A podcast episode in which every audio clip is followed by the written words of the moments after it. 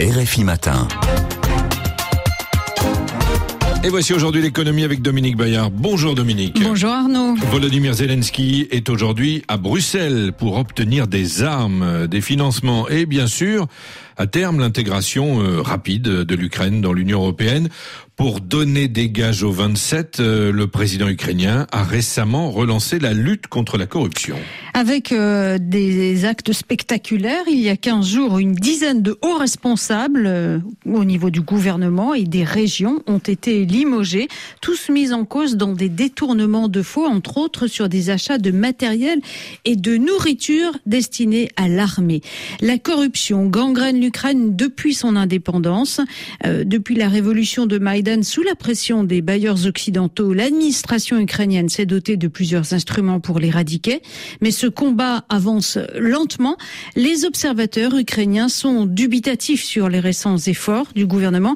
Ils attendent de voir si les poursuites seront bien menées contre les personnes renvoyées et éventuellement des condamnations prononcées. Ce soudain activisme à la veille de la venue à Kiev de la présidente de la Commission européenne, Ursula von der Leyen, et de Charles Michel, le président du Conseil, c'était la semaine dernière, a surtout été perçu comme un message envoyé aux 27. Oui, parce que l'Ukraine est encore l'un des pays les plus corrompus d'Europe, juste avant la Russie, d'après le classement de Transparency International. Oui, euh, l'Ukraine est classée 116e sur les 180 pays examinés.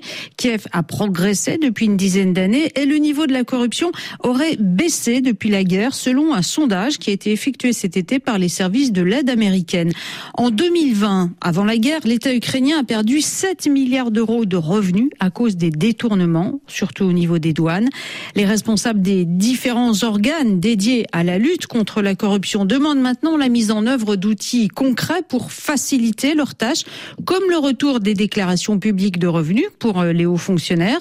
La stratégie anticorruption sur trois ans qui devait être présentée en janvier se fait encore attendre également. Oui, les oligarques euh, qui prospèrent hein, dans cet environnement sont toujours très présents dans l'économie ukrainienne. Oui, ils ont construit leur fortune en privatisant des pans entiers de l'économie euh, ukrainienne au moment de l'indépendance. Depuis, ils profitent de leurs relations privilégiées au sein du pouvoir pour s'arroger des marchés.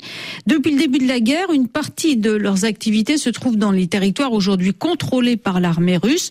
Euh, certains voient leur production destinée à l'export bloquée par la fermeture des leur fortune a donc fondu et ils ont perdu leur moyen d'influence préféré, leur chaîne de télévision, puisque Volodymyr Zelensky a imposé un programme commun à toutes les chaînes du pays. Ils sont toujours actifs dans l'économie, mais ils sont devenus très discrets et ils ne sont plus tout à fait à l'abri. L'une des maisons euh, d'Igor Kolomoïski, qui avait soutenu la candidature de Volodymyr Zelensky, a été perquisitionnée la semaine dernière. Une perquisition saluée hein, par l'opinion publique alors oui, parce qu'aux yeux des Ukrainiens, ce combat contre la corruption est tout aussi important que celui que les soldats mènent contre l'invasion russe. Interrogés sur leurs priorités pour les dix prochaines années, les Ukrainiens mettent quasiment à égalité l'intégrité de leur territoire et la lutte contre la corruption. Cette population est prête à tous les sacrifices pour défendre son identité. Elle attend en contrepartie un véritable assainissement de l'économie, de la vie publique, des exigences bien comprises par le président ukrainien pour gagner des soutiens. La lutte contre la est devenue aussi importante à l'extérieur qu'à l'intérieur du pays. Merci à vous, Dominique Bayard.